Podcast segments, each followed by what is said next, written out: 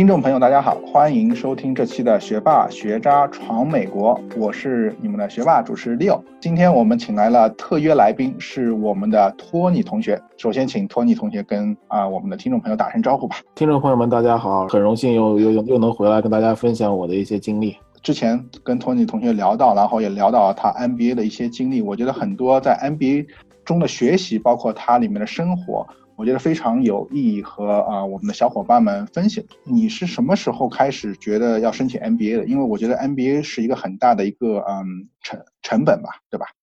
对，这个这个可能要追溯到一个电视剧，嗯，就是可能大家都看过叫《我的前半生》，这个里面呢就讲了，其实就是一个呃 consultant 的一个一个生活一个咨询的这个，就是当时这个电视剧是我就是对咨询行业就是。起到了一个这个比较启蒙作用吧，嗯，然后呢，当时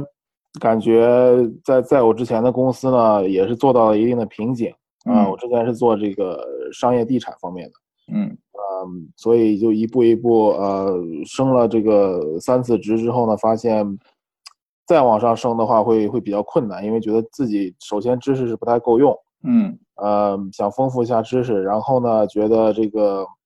好像房地产这个行业也是做了差不多快七年，比较怎么说呢？比较也不是说厌倦，就是说觉得想换一个行业，想换一个行当去做一下，然后又不清楚自己要就是呃具体到哪一个行业去做，所以觉得在这个时候读一个 MBA 的话呢，如果能让我转转到这个 consulting 这个咨询行业的话，会比较会比较好一点。这就是当时的契机。我觉得 MBA 读读出来很有意义，就是它可以帮你基本上实现转行，当然是要看一定的之前你的背景，但是你要是通过自己的努力，在这两年之内，你我觉得可以脱胎换骨，就是变到变成另外一个人。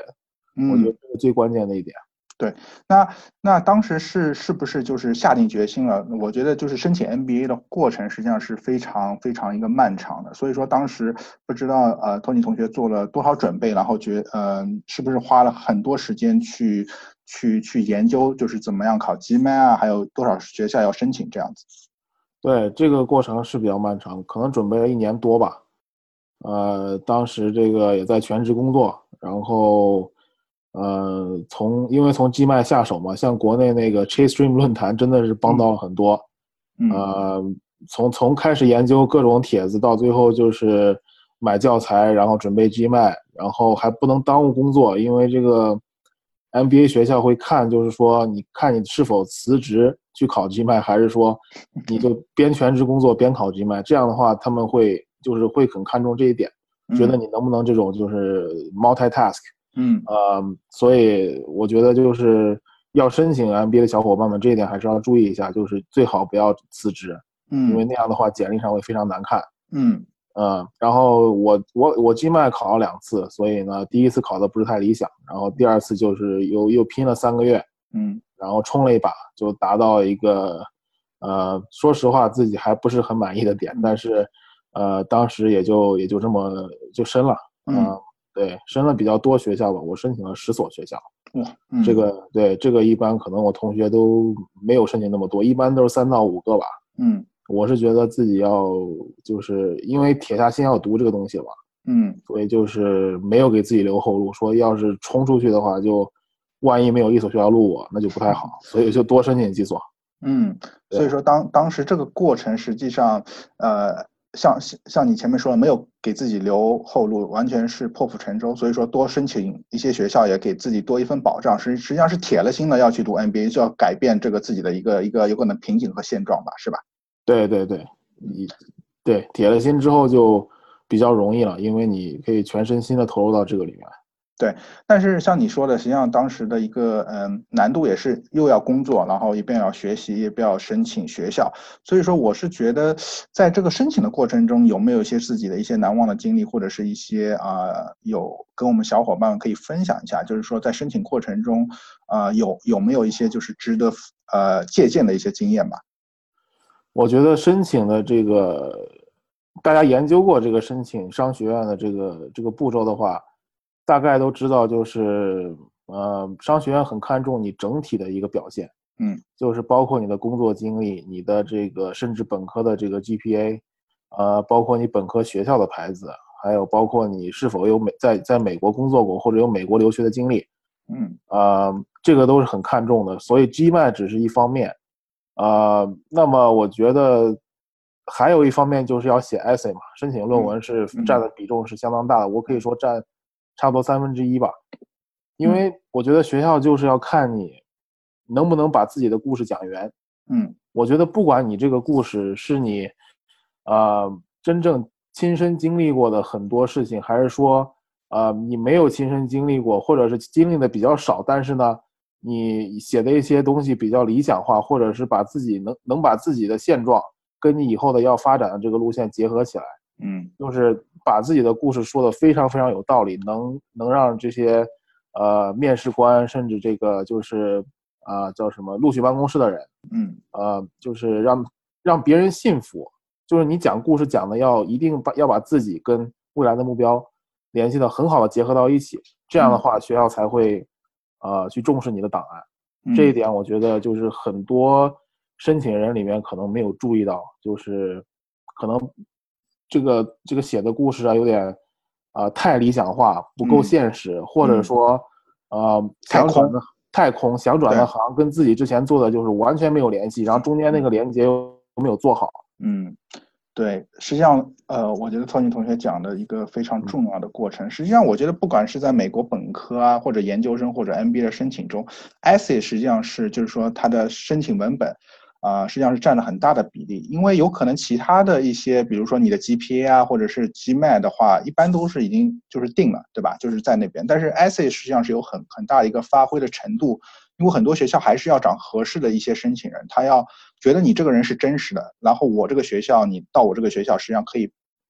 然后是可以双方帮助的，你可以这个学校可以给你你需要的，然后你如果读了这个学校也可以找到一个非常好的工作，有可能这个过程我觉得是嗯，就是很像托尼同学说的很多有可能我们的呃小伙伴没有注意，但是我觉得在美国非常注意，因为他更注重。啊，你的目标包括你，你你是不是一个真实的人这样一个存在嘛？是不是一个很，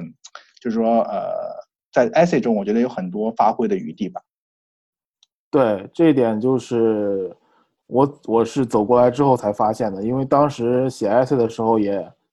也是遇到了很多次这个瓶颈，就写到了一定程度，觉得自己的故事，嗯，讲的就是 make sense，但是不是特别的，就是让人信服，或者看完之后觉得哇。这个人这个理想是非常现实的，然后是通过 MBA 是能实现的。嗯，然后另一方面，我觉得就是还还是要表现出来对对这个每一个你申请学校的热爱。嗯，这个功课要做足了，就是每一个学校都会有一个它比较突出的点，这个点要抓到之后就比较容易进去了。对，实际上申请 essay，我跟很多就是说，嗯，包括我朋友在读 MBA 或者是正在申请中 MBA 的人，有一个他们给我的概念就是说，有可能在这个 essay 过程中，实际上也是一个自我挖掘和自我认知的一个过程，因为它要反映你自己对自己的认知，到是我过去啊到底是完成了哪些使命，哪些工作，然后哪些是我可以我需要到这个学校去去历练，然后我出来又是干什么，实际上就是对一个过去的认知。然后对我自我的现在一个认知，包括对未来一个规划，因为这个过程中实际上就是你和自己的一个一个一个最大的一个斗争，就是说真正要了解自己。我觉得这个认知的过程，我听到很多，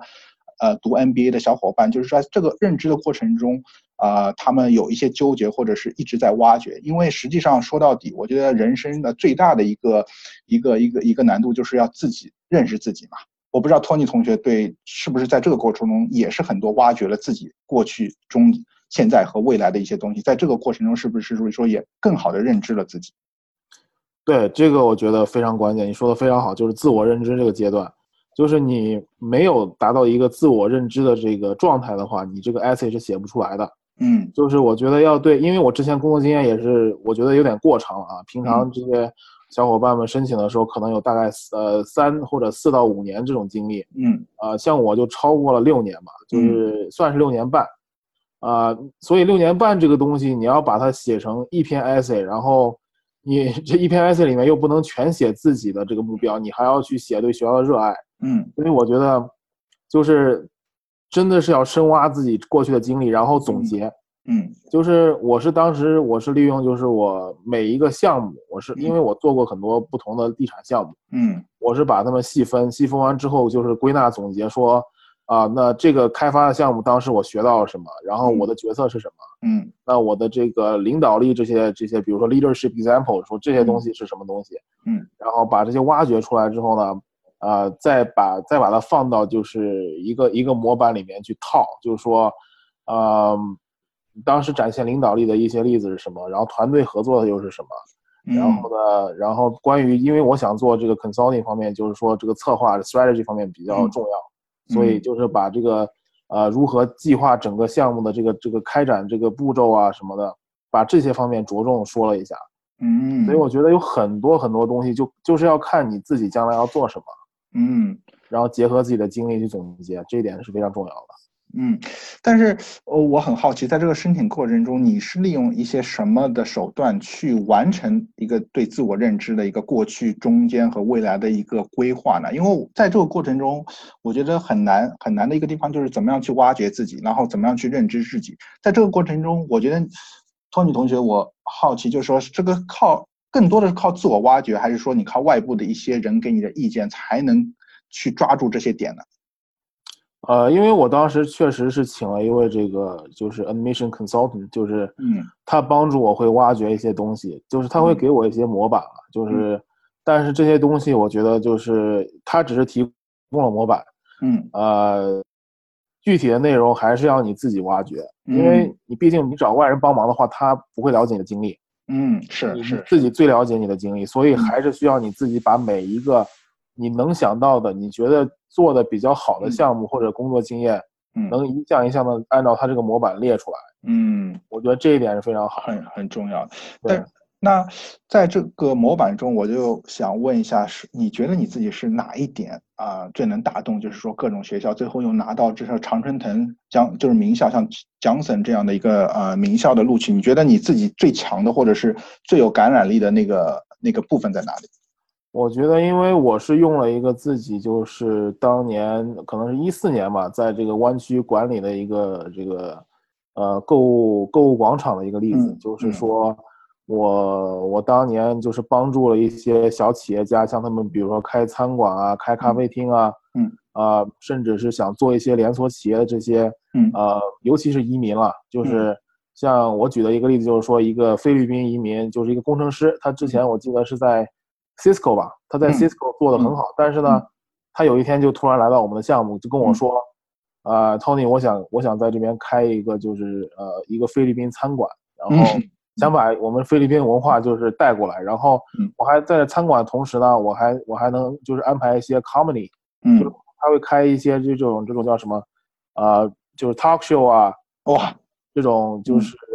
把他们菲律宾的一些比较好玩的一些元素加到他这个里就面就是我们国内俗称脱口秀。啊，脱口秀，对对嗯对。然后我听完之后，这个就我就感觉很有意思嘛，所以嗯我就我就用了这个例子在我的 S 里面，我就是说我如何帮助他，就是因为他 cash 不够，他的 cash flow 不够足，所以嗯，没有现金，对，没有现金，所以我帮助他申请这些 small business loan 啊，嗯啊然后我又说服了我们公司作为一个这个开发商，会给他一些这种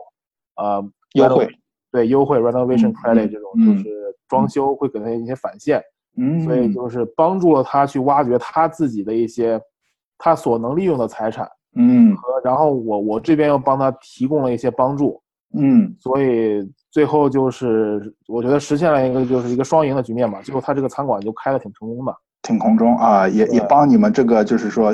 就是这个购物的带来人气了嘛，对吧？实际上是一个双赢，对，所以说这个过程我我听下来是非常有意义，因为实际上一开始是觉得有可能他有很大的一个风险，因为首先他也没有这个经历，他原来是一个工程师，而你现在要看餐馆，第二他也没有这么多现金，对吧？对。所以说你当时实际上也是从他给你讲的这个故事中，或者是他的一个理想，然后你去帮助他实现他的这个理想和帮助他去去去实现实现了这个，然后最后达到一个双赢的结果。对对，我觉得这个过程我是想了很久，我就发现其实不止他一个，我帮了有很多这样的人。嗯但是我就拿出来一个比较典型的，就是把它描写的更生动一点，嗯然后呃加了一些我自己，就是你看做像做这个这个事情的话，就相当于一个就是帮助一一个小小型企业家，一个小企业家的一个像算 small business consulting，、嗯，所以我就利用这个点跟我将来的这个要做比，比如说这种比较大型的这种呃项目咨询项目就联系到了一起。是，我觉得我我觉得是这从这个故事中，我觉得非常有代表性。实际上也是，呃，从你从你就是过去的一个经历，然后跟你未来的一个规划，实际上是有很好的一个契合度嘛。从实际出发，而不是要讲就假大空的那些就是大话嘛，对吧？嗯，对对。那最后的话，呃，托尼同学，你为什么选择了？因为你说了你实际上申请了十所学校，应该最后也拿到不少 offer。那最后为什么选择去东部啊的 Johnson 的呃？就是说康奈尔，对，就是 这个东西，我觉得也是一种缘分，因为这个，呃，像我之前在一个这个这个企业算是一个家族企业里面打工，虽然不是不是我们家的家族企业，就是我在一个家族企业的这个环境下打工，就是，呃，我发现 Johnson 对这个家族企业呃背景的学生呢比较友好，嗯，就是。他们推出了一系列这种啊，像什么家族企业俱乐部 （Family Business Club），还有一些这种啊，叫什么 Smith Family Initiative、Family Business Initiative，就是啊，会对会过几个月召集一些家族企业背景的学生啊，去开一些会啊，然后开一些交流会啊啊，所以这个东西我感觉就是呃，怎么说呢？就是觉得我就是觉得 there is a fit，嗯。呃，觉得就是我这个背景会会被 Johnson 的人欣赏，嗯，就是呃，可能我不是一个传统的像这种四大 Big Four 这种 counting firm，就这种传统的这种 applicant 这种申请者这种背景，但是我觉得就是 Johnson 会比较注重呃一个申请人的这种一个背景的特殊性吧，嗯，对我觉得所以这一点我觉得跟 Johnson 比较契合，然后另外一点就觉得。像我之前做那个校园访问 （campus visit），我见到他们这些一年级、二年级的学生，给我的感觉特别好，就是特别愿意帮助我们。呃，有什么问题尽管问，就是感觉到像一个大家庭一样。所以我觉得跟我之前所在的企业文化比较相称吧。嗯。然后最后虽然拿到别的学校 offer，但是我也是毅然决然的就决定去 Johnson 了。嗯，对，听上去实际上托尼同学是做了很多功课，而不是只是为了一个就是 Johnson 是一个常春藤或者是一个名校，实际上是你做过了就是 campus visit 嘛，包括你也跟他们很多校友，有可能在这个过程中你觉得这个契合度又是最高，实际上感觉是你是下了功夫了才最后决定，而不只是说看他了一个只是一个名声而已。对，因为这个像你现我现在在三藩市，所以。离这个西汉也是比较远嘛？对，呃，当时对啊，因为我因为我已经结婚了，所以我还要带着我太太过去读，所以这个这个挑战也是挺大的。嗯，呃，对。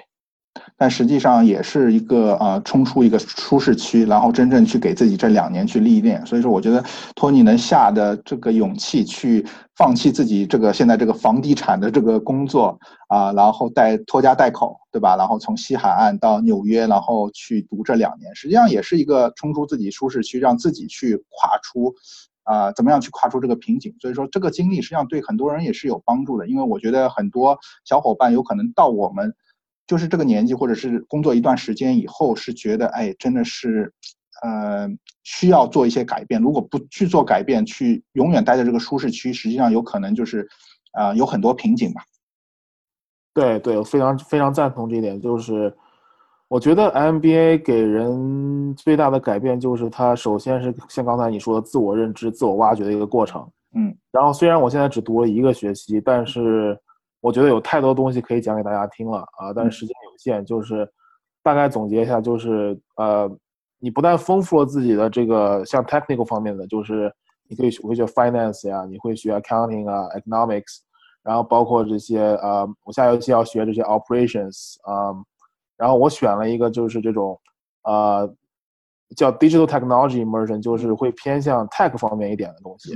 一些课程，我觉得就是根据你自己的兴趣会。就 Johnson 会提供一个一个平台，让让你去自己选这些课程，根据你自己的兴趣。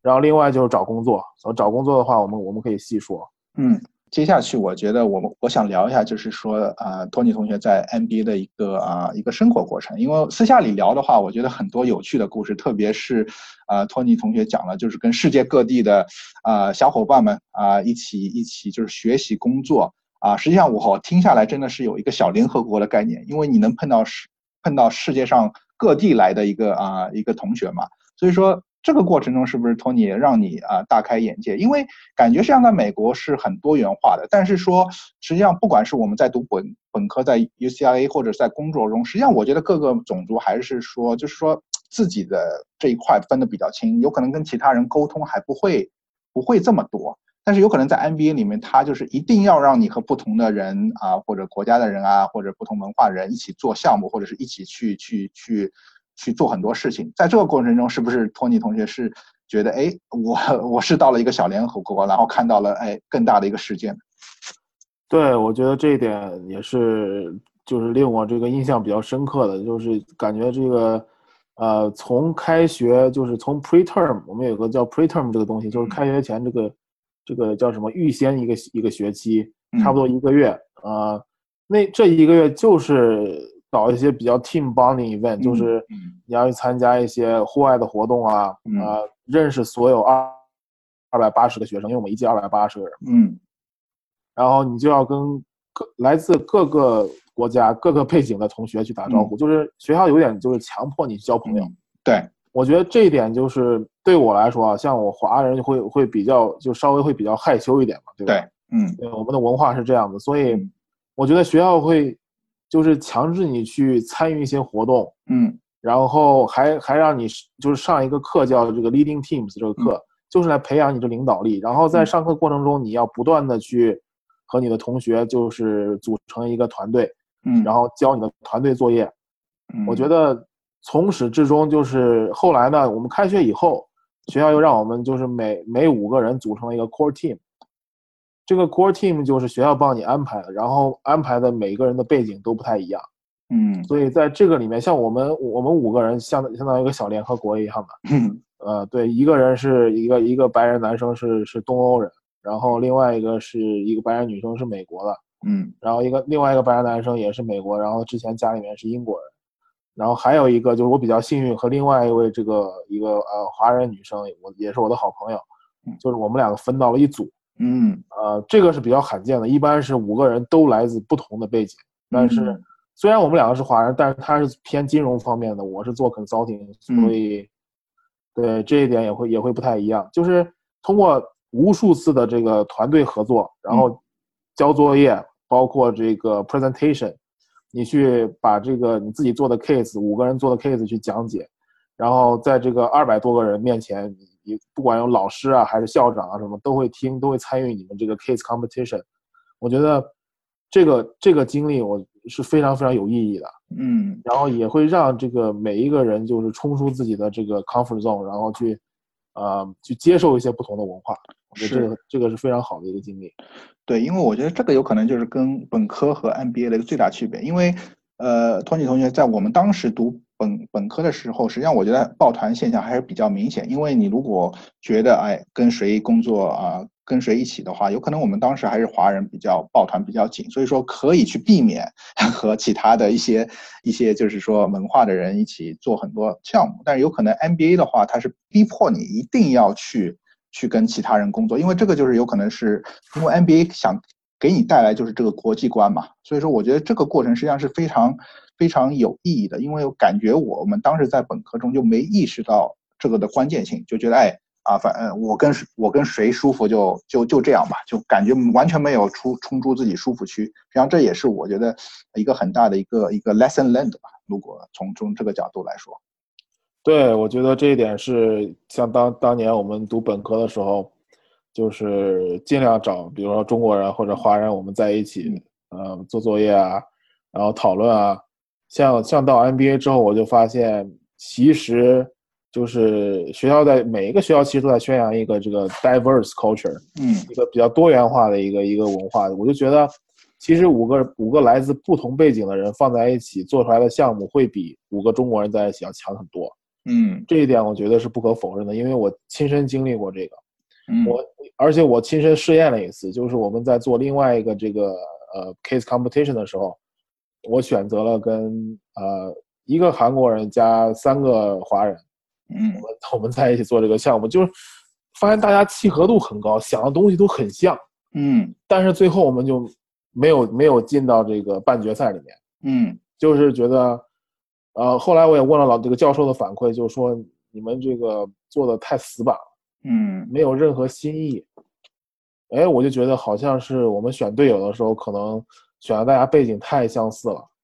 就这样的话做的就没有我像我之前比比较那个 core team，我们五个人那样，就是比较呃做出来东西比较 creative。嗯，对，对，所以说，哎，对，用这个例子，我觉得非常有代表性。实际上，有可能你就不走出这个舒适区，永远跟自己就是相相类似的人一起工作的话，有可能你的视野或者是你的一些想法是永远不会去打开的。但是说，你如果跟其他一些人在一块儿的话，啊、有可能就是可以，就是说，嗯，用不同的一个背景、不同的一个思考，可以把这个项目做得更好。对，对对，那我很好奇，我们说的这个小联合国，但是我觉得文化背景不一样，是不是大家还是会呃，就是说不经意的去抱团吧？我就很好奇，就是从我们华人角度的话，我觉得也会分很多种类。就是从我的理解上，比如说 A、B、C，对吧？他们有可能跟 A、B、C 玩的比较多。那大陆来的同学有可能跟大陆玩的同学比较多，有可能很多同学是在美国生活比较久的，在美国读本科的，或者是港澳台的同学。啊、还有比如说其他的像美国人啊、印度人啊，就是感觉这个这个里面是不是托尼同学有没有感受到？就是说，你虽然说很多就是说在课内会有很多的，就是说大家一起工作，但是在课外嗯是不是还是有很多就是我们一起玩，有可能印度人还是跟印度人一起玩的这样子？会会有一些这种现象啊，就是肯定的，因为因为大家还是喜欢，呃，找跟背景就是跟自己背景相同的这个这个同学去去一起出去玩嘛。嗯所以我觉得，但是我觉得这个现象比比起来之前读本科好太多了。嗯呃，因为经常会呃，就是不同背景的人会在一起学习，然后会在一起讨论这些啊、比如说找工作啊，像我们找这个咨询方面的人，我们就非常的亲近嘛，因为一共差不多有呃一百个人左右吧，在找咨询，嗯呃，这个这个群体也是比较大，但是呃，怎么说呢？像我们找找找这个咨询的方面，我们就是要练 case 嘛，要不停嗯不停的练这个案例分析。所以在在在我练 case 的过程中，我就会去找一些呃跟我不太像的人嗯去去练。我觉得这样的话会呃就是更能接受一些新的东西、新的元素，然后看这个案例的这个这个这个态度跟呃思想方面着重点也侧重点也会不太一样。嗯呃，是对，所以我觉得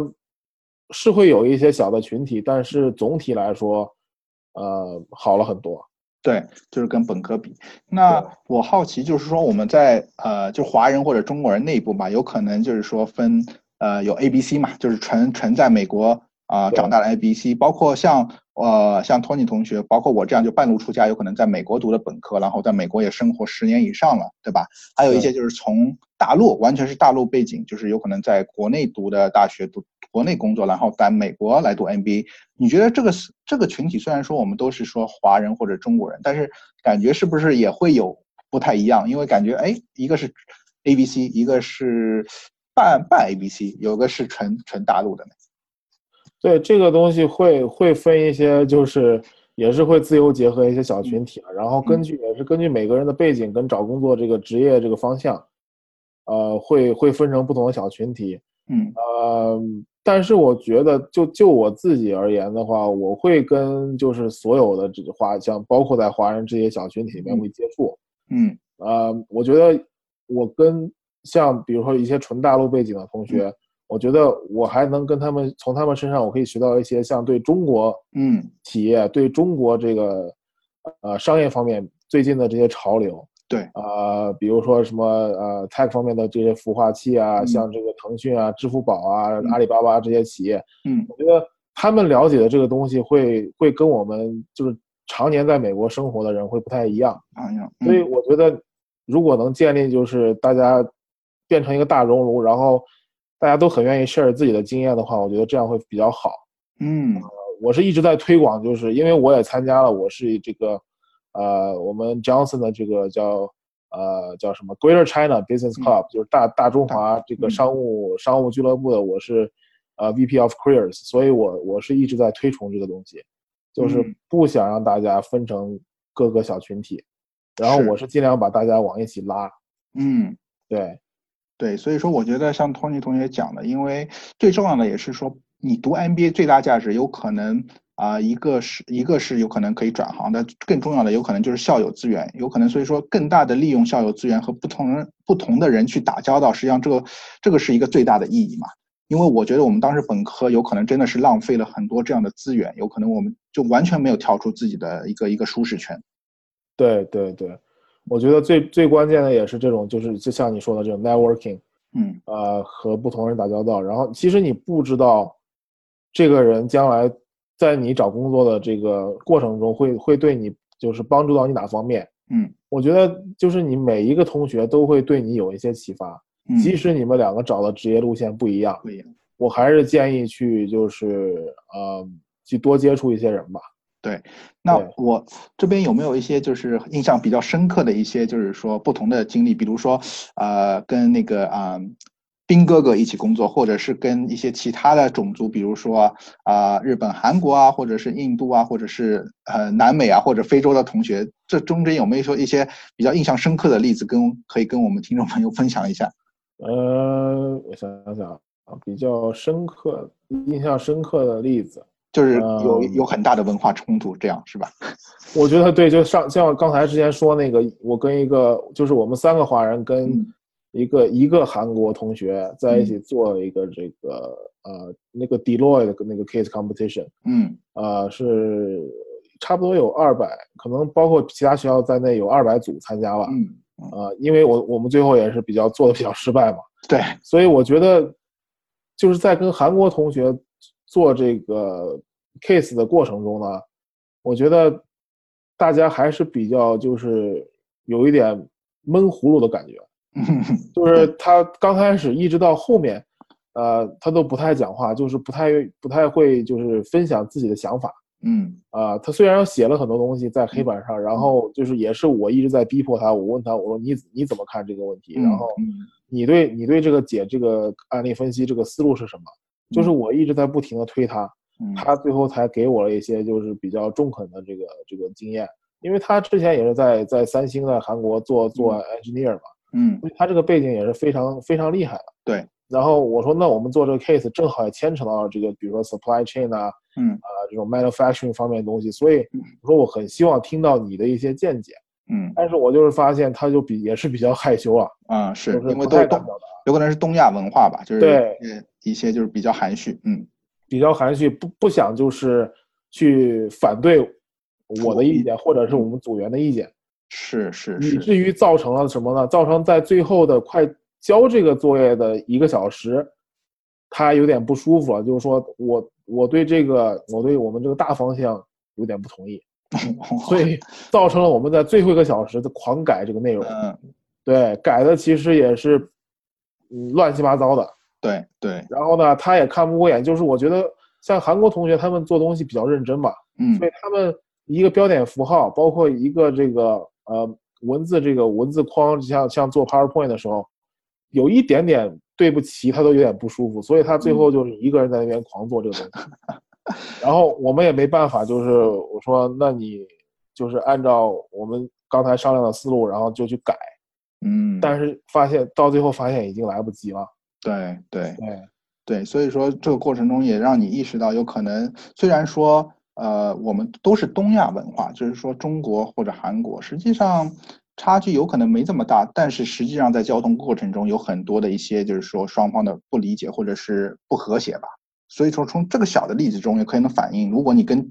就是说有可能跨度更大，比如说印度同学或者非洲同学或者是南美同学做的话，我感觉这个跨度会更加大，是吧？对对，因为这个这个东西其实在上课的时候，每个同学回答问题的角度就可以看出来。嗯。啊，他们会结合一些他们国家的现状，比如说一些来自巴西的同学，嗯，然后像你说的非洲的同学，嗯，这种呃就是不发达国家的同学，他们会对一些呃像我们做 marketing 上 marketing 课的时候，他们就会对一些，比如说保洁公司在在非洲这个推推推销了一些这种便宜的牙刷啊，或者便宜的这种剃须刀啊，他们会就对这种案例会非常非常感兴趣，表现出来就是跟我们不一样的热情，嗯。所以，我觉得他们对，比如说呃，sustainability 这方面的东西会会比较感兴趣。嗯，所以就是从这个方面，我就觉得跟跟中国同学其实关注点是是很不一样的。很不一样。对对，而且跟美国同学，跟就是发达国家有可能跟发展中国家或者是一些就是说金砖国家，它完全会不一样，思考问题的角度会完全不一样。对对，嗯，对，听上去真的是一个小联合国的概念，因为你在这个过程中可以跟世界的不同的呃小伙伴们一起工作，然后在这个过程中也可以理解到他们的一个思维方式，包括认识他们眼中的世界。我觉得这个实际上是读 MBA，我觉得就是比有可能转专业啊，或者是找工作更容易让你改变的一些方面吧，因为完全打开了你的视野和你的一个思考的一个能力吧，是吧？对，我觉得最关键就是这一点，就是，呃，你对很多文化，呃，认知，然后到接受，到就是启发你自己去思考，就是说，呃，你看到别人会这么想，那么你你在这个过程中可以学到一些什么，然后嗯可以怎么样去启发你自己的思维。我觉得，我觉得这一点就是很多像本科啊，或者是有一些其他 master，就是体验不到的东西。嗯，我觉得托尼同学讲的这一点是非常非对我们很多小伙伴非常有意义。所以说，虽然说 MBA 这个是呃一个非常非常好的契机，但是我这边也想给很多读本科的小伙伴，有可能我们当时是没有去利用到这些资源。所以说，在美国在留学啊、正在留学或者在留学中的小伙伴们，我会建议真的是要走出自己的舒适圈，跟世界不同的啊、文化的人去打交道，因为这个实际上是真正留学最大的意义。我觉得来美国不只是要一个文凭，或者是啊、就是啊、读一下书，而真正是在美国这个最世界的一个大熔炉去认知世界、认知自我。所以说这个过程中，我觉得不只是 MBA 可以利用到这么好的资源，实际上在本科过程中，包括我们两个当时在 UCLA 读本科的时候。也应该做的事，有可能我们当时没有做到，所以说我们觉得，哎，这个是很好的一个我们学到的东西，有可能想分享给啊、小伙伴们，应该在在美国的留学过过程中，真正去认识一个和自己认知中不一样的世界，这样的话才是留学包括读 MBA 最大的意义吧。对对对，我觉得就是我我我我上这个 MBA，呃，上商学院这个最大的教训就是，我想把我当年在 UCLA 那些，呃，怎么说，就是没有触及到或者失去的东西、不了解的东西，把它恶补一下，嗯利用我人生最后一次学习的生涯，来把这个 networking 啊，像接触更多元化这个这个社会啊，想把这方面补一下，我觉得这是非常好的一个经历。是的，对。那今天这期时间已经差不多，但是我觉得，呃，好，好像托尼同学还有很多想分享，包括他说的想把 UCIA 当时没有找到的东西现在找回来，包括他所说的 networking。然后我觉得，嗯，托尼同学现在在做的 consulting，实际上对英语要求也非常高，所以说我觉得，呃，我们有可能找个时间让托尼回来，托尼同学回来再讲一下，就这些 networking 或者是包括英语在我们啊、学习过程中，在美国到底有多重要。嗯，那我们就敬请期待我们下一次采访托尼同学。但是今天也非常感谢托尼来到我们节目中，跟我们分享这么多他自己的在读啊、MBA 中间的一些啊思考吧。我觉得对我们很多小伙伴真真的有很多启发作用。对对对，很感谢李友，也很感谢那个听众朋友们花时间对我们这个电台的支持以及这个节目的支持。然后我也是很期待下一期再回来给大家分享一些我自己的经历。好的，那感谢聪静同学，也感谢我们的听众朋友的收听。这就是我们这期的学霸学渣闯美国，谢谢大家。